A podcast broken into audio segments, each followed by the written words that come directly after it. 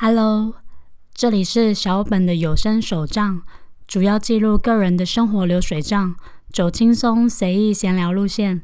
如果你也喜欢这种随意感，那就继续听下去吧。大家好，我是小本，这里是小本的有声手账。这礼拜大家过得好吗？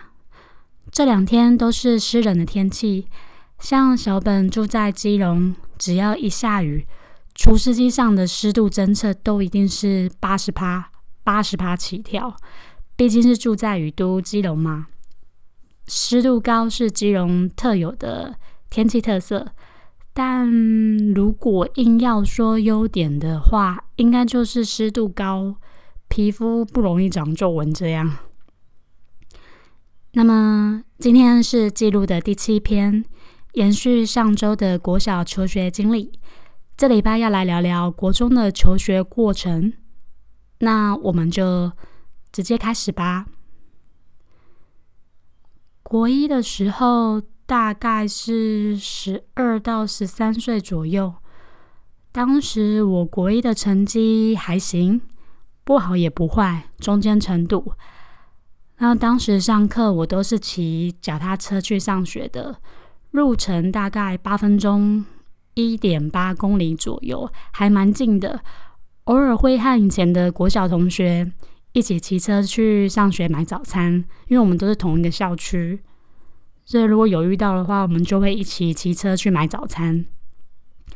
那当时班上的同学大概快五十个吧，四十五到五十之间，有点忘记是几个。那其中有一位男同学，我记得在开学第一天，我看到他就吓到。因为我国小一年级一直到六年级都是和他同一班，没想到国中上课的第一天，开学的第一天，竟然又看到他出现在同一间的教室里。我们两个碰到的时候，还异口同声的说：“哎，怎么这么倒霉啊？又同班。”其实我们同班这么多年，我们没有真的很熟，完全是不同小圈圈的同学，但是我们都知道对方。那之后也是老样子，就是一样，也是在班上分别生存在不同的小圈圈里。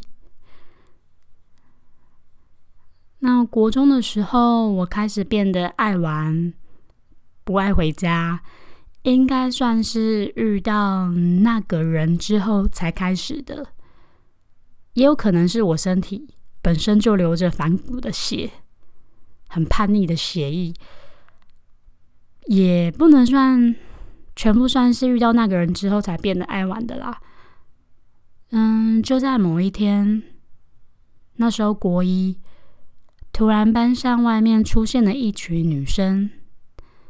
那这群女生里面有一个人站出来，在我们班前面把我叫出来，但其实我不认识他们，他们是一群看起来像是男生的女生。他们说想认识我，想交个朋友，所以先互相照会一下。后来才知道，这群学姐是 T，也就是所谓的女同性恋，就是当男生的角色。那从这时候开始，我才开始接触到就是女同志的世界。然后我就开始和其中一位学姐开始通信。那当时很流行用信纸来写信，内容就是聊聊最近在做什么之类的，也是女生之间的另一种沟通方式。接着也不知道是从什么时候开始，我们算就是正式交往了。认真要说的话，他其实算是我第一任的男朋友，只不过是女生。那当时因为第一次。谈恋爱就几乎把自己所有的时间都给了对方，那我也开始渐渐越来越疏离班上的同学，原本玩在一起的人，到后面也都没什么再跟我联络了。而且在当时算是在很保守的氛围下，大概是几年前啊，国一十二岁，应该差不多十七十。八年前的时候，那时候还蛮保守的，但当时我有感觉到大家应该都觉得我很奇怪吧，因为怎么就一开始就和不男不女的女生在一起？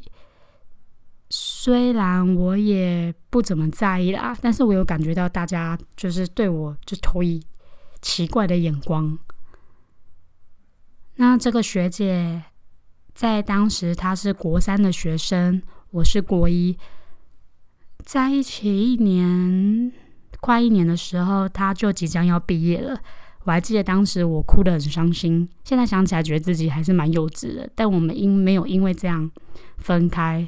没有因为他毕业啊，我们就分手这样。不过其实这个时候，我的考验才要正式开始，也就是说，我要重新适应班上的同学。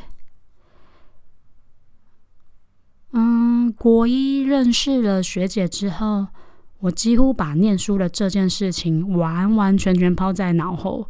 曾经原本嗯不好不坏，变得中下程度。那自从学姐毕业后，我就是要重新认识班上的同学。那在当时，我有跟班上一个小圈圈、小团体比较要好。原本国一的时候，他们对我都蛮正常的，但自从升上了国二之后，其中有一个女同学就变得非常爱欺负我。例如，像是女生不是都很喜欢揪团去上厕所，或是找一个女生陪去上厕所。那她都会叫其他人不准陪我去，又或者是我找人陪我去福利社买零食饼干啊，她也会指使其他人不准跟我去。即使这样，我找男生朋友去福利社哦，他也会制止，不知道为什么，而且是每一次只要被他听到的话，他就会立刻说：“哎，那个谁谁谁，你不要陪谁去那个福利社，他自己去就好啦。”就类似这样，他都会这样讲。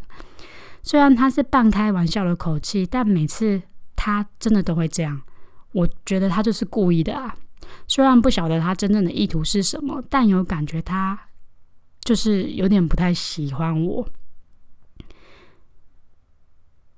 我还记得当时有天班上的同学好像是上完体育课吧，大家在厕所闲聊啊、洗脸啊之类的。那刚好那个女生也在。我记得那时候我只是说了一件。很好笑的事情，就稍微搞笑了一下，她就半开玩笑的推我说：“你不要这么白痴好不好？”就边推我一下。那我的个性也是皮皮的啊，我就回他说：“白痴又怎样？你干嘛动手？”接着他又边动手边说：“我动手又怎样？我动手又怎样？”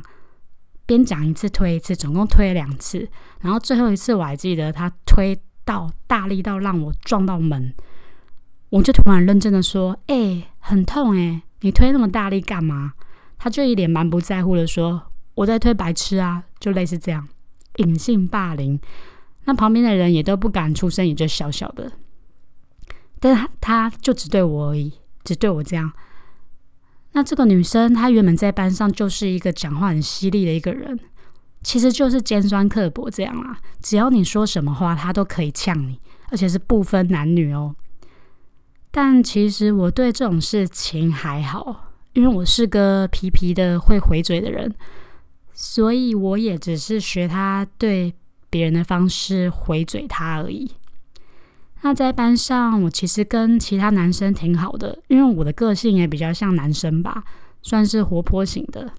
上课的时候，我超级爱讲话，就是会跟身边人讲话，影响到其他人那种。那爱讲话到。我们的班导啊，我原本的位置是比较后面，靠近后面的位置。老师把我调到讲桌的正前方，也就是上课的时候，你会看到老师就是在你正对面、面对面的位置。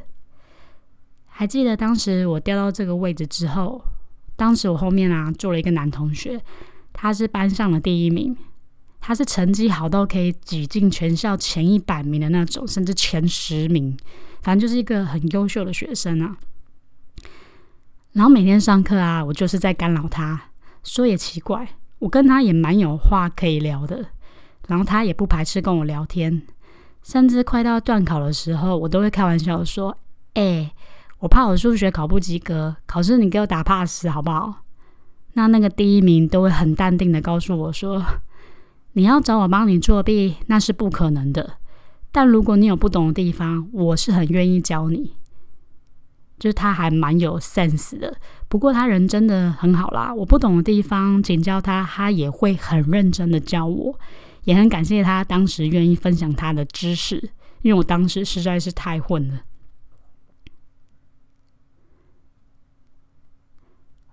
我还记得我那时候还蛮爱做一些小恶作剧的事情，我甚至还会去逗老师。那个时候班上在上生物化学课吧，那位男老师就是留了一个小瓜呆、翠笛树的那种头发，就是呆呆的那种呆瓜头、西瓜皮这样。那这个这个男老师自己班上的同学啊，他自己班上呢，给他取了一个外号，一个非常难听的外号，叫做“龟头”，真的超级难听的。但是搭配他的头型啊，和他留的头发，也真的是超级像的。他在上课的时候啊，我都会做橡皮擦子弹，就是把橡皮擦屑啊搓成一颗颗的小圆球这样，然后用尺啊橡皮擦搭做了一个类似像跷跷板的工具。那橡皮擦子弹就会放在另一头，然后我会利用杠杆原理，用手压尺的另一头，跷跷板就会变成一个炮台。攻击老师这样，我都会趁老师背对着我们在写黑板的时候发动攻击，而且还是在那个我后面那个第一名的桌上啊发射出去的。老师被攻击之后啊，都会立刻很用力的回头过来说：“是谁？是谁？是谁用的？”那老师讲话的感觉就是这样：“是谁？是谁用的？谁在恶作剧？” 那老师就会这样讲话，那他这样讲的时候，班上同学就会笑他，因为他有一个口音，有点难模仿，模仿那个感觉啊，就是就是这样，是谁是谁用的，谁在恶作剧，就是这种感觉。不过说也蛮奇怪啊，那个第一名也不会阻止我，哎，也在那边跟着笑。你看他是不是也很恶劣？也有可能我在他的心中就是一个丑角的角色，毕竟书念那么多，他压力应该也很大吧。反正现在想起来，我小时候也是蛮恶劣的，还会在那边恶整老师。那在当时班上，其实还有一个跟我很要好的女同学，她通常都是一个人行动。那也不知道为什么，我们今天就走在一起。我们下课的时候会一起下课，晚上会一起吃晚餐。因为我们爸妈都不在家，爸妈都会给我们一百块啊，要我们自己解决自己的晚餐，所以通常我就会跟这个同学一起在外面吃。但这个同学他在班上也是属于低调型的，也没有和其他人特别好，他就只有和我好而已。就在某一天，那个讲话很犀利的女生啊，突然跟我说：“你不要再去理那个女生喽。”然后还说了一些奇怪的话，我也忘记了。结果没想到，我竟然还乖乖就范。可能我也是有点怕那个犀利女吧，就是讲话很犀利的那个女生。没想到我之后真的就不不理那个低调女生了耶，因为他在班上本来就是一个很静的人，到后面他也真的是完完全就是一个人行动，也没有再跟任何人好。嗯，我觉得我做这个决定是我国中三年最愚蠢的决定。我也不知道为什么当时我会乖乖就范呢？对啊，而且他其实也没有对我做过任何不好的事情，我竟然对他这样，我真的超级后悔的。想当然，我们后面也没有再联络了。他甚至也都没有出现在当时的无名小站即时通上面，整个人就像是人间蒸发，大家也都完全没有他的消息和联络方式。如果以后有机会遇到他，我一定会跟他说声对不起，一定会跟他道歉，因为我觉得我这样真的很对不起他，真的。那国中这三年，其实我就是很叛逆。当时我就是翘补习班啊，爱玩不爱回家，甚至跟妈妈打架。这一段我没有特别讲，有有打过一次。还有抽烟啊、谈恋爱等等的。国中这三年真的是我最最最叛逆的三年，就是很不听话，连亲戚都跟自己的小孩说不要再跟我玩在一起了，因为我开始会抽烟变坏了。我不否认当时我真的变得爱玩，但我不觉得我变坏了，因为我甚至有拒绝一些诱惑。最多有做的事情就是未成年吸烟这样。那最后到了国三倒数考机测的阶段，你也知道我的成绩已经回不去了，真的回不去了。收到机测的成绩单的时候，我的成绩已经差到没有学校可以念的那种。虽然已经不记得是考几分了，不过后续靠一些。就是后续我靠一些朋友的介绍啊，幸好又有学校愿意收留我了。那这个部分就留到下礼拜再来聊喽。嗯，国中的我真的是我人生中最叛逆、最反骨的阶段，发生了许多大大小小的事情。不过值得庆幸的是，我没有变坏，也没有做过任何伤天害理的事情。但是国中确实有很多故事可以聊，那今天就先聊到这样。嗯，觉得今天的故事精彩吗？下礼拜就是来分享高中的阶段喽。那差不多今天就到这里结束，感谢大家收听我的节目，我是小本。如果对于这个节目有什么想法，可以到 Pocket 下的评分评论处来留言告诉小本，或是如果是低调的朋友，你也可以到方格子平台搜寻小本的有声手账，在这边留言给小本也行哦。别忘了听下周最新上传的有声手账。如果担心没 follow 到的话，那就来订阅我吧。这礼拜的分享就到这里结束喽，那我们下礼拜见，拜拜。